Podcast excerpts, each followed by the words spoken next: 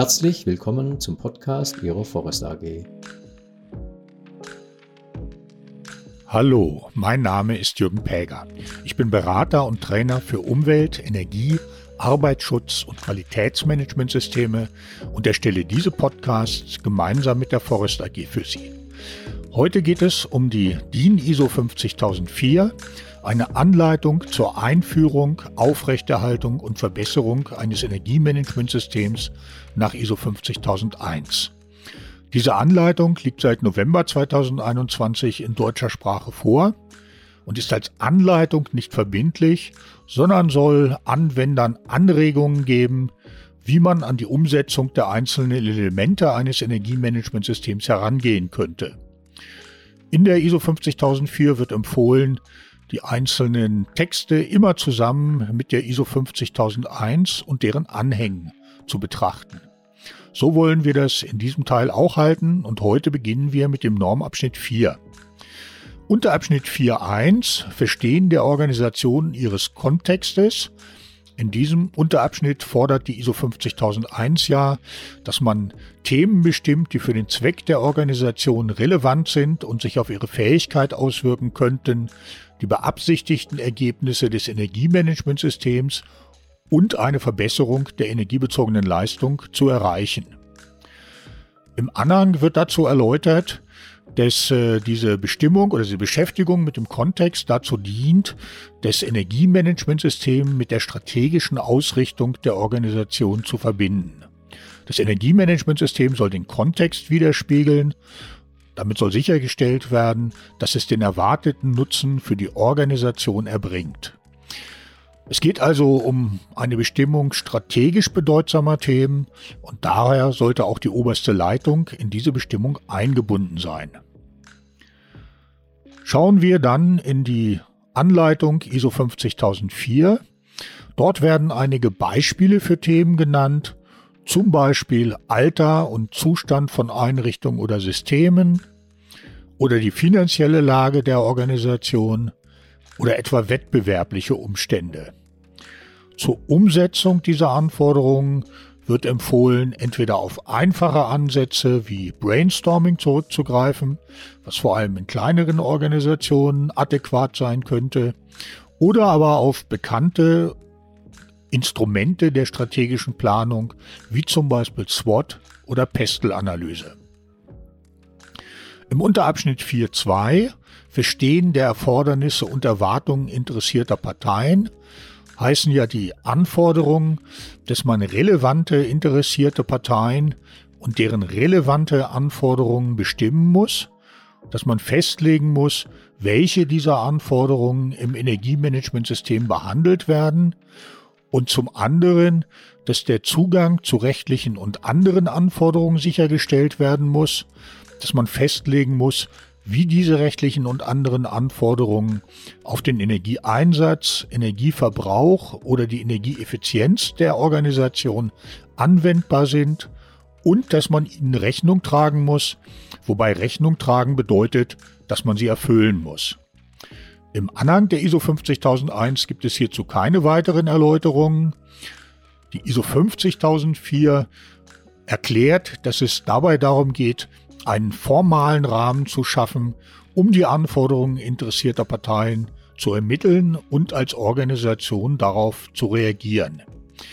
Dabei ist darauf zu achten, dass man auch den Anforderungen der Organisation gerecht wird, dass diese also keine Überraschungen aufgrund von Anforderungen interessierter Parteien erlebt. Die rechtlichen Anforderungen gehören in diesen Zusammenhang, da es ja Anforderungen sind, die vom Staat gestellt werden, der ja auch eine interessierte Partei ist.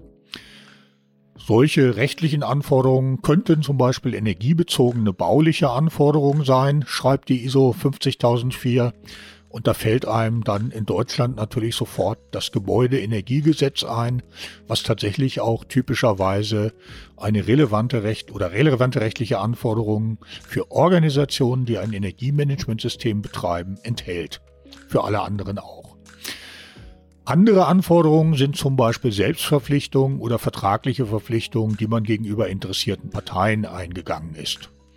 Zur Umsetzung empfiehlt die Anleitung Konsultationen mit den interessierten Parteien. Bei den rechtlichen Anforderungen weist sie darauf hin, dass man da auf Berater, Berufsverbände, staatliche Stellen etc. zurückgreifen kann, wobei eine internationale Norm dann natürlich nicht sonderlich spezifisch sein kann.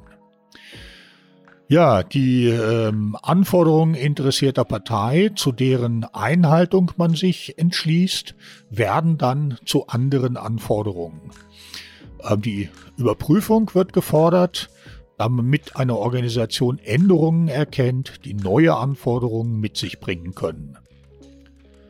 Im Unterabschnitt 4.3 Festlegung des Anwendungsbereichs des Energiemanagementsystems fordert die Norm ja, dass dabei die Befugnis berücksichtigt wird, die Steuerung der energiebezogenen Leistung sicherzustellen zu können und zum anderen darf man keine Energiequellen ausschließen. Auch hierzu gibt es zum anderen keine weiteren Erläuterungen.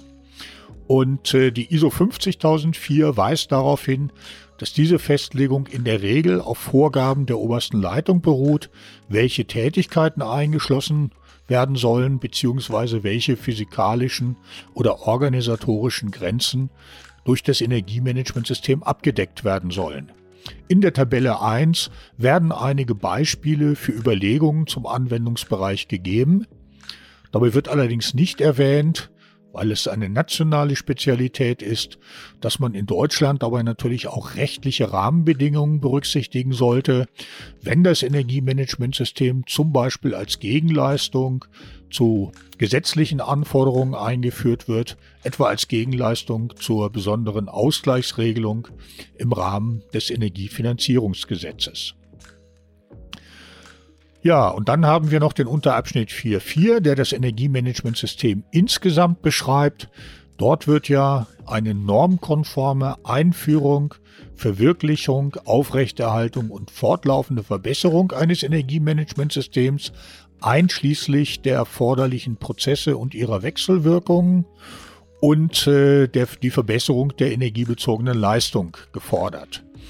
Im Anhang A4 der ISO 50001 wird darauf hingewiesen, dass diese Anforderung, insbesondere die nach Verbesserung der energiebezogenen Leistung, für den Anwendungsbereich insgesamt gilt, nicht etwa für jede einzelne Energieleistungskennzahl. Ja, und die ISO 50004 ergänzt dazu, dass äh, der Kerngedanke dieses Normabschnitts ist, dass man die erforderlichen Prozesse zur Verbesserung der energiebezogenen Leistung bestimmt und umsetzt. Dabei das Energiemanagementsystem aber so einfach wie möglich halten sollte.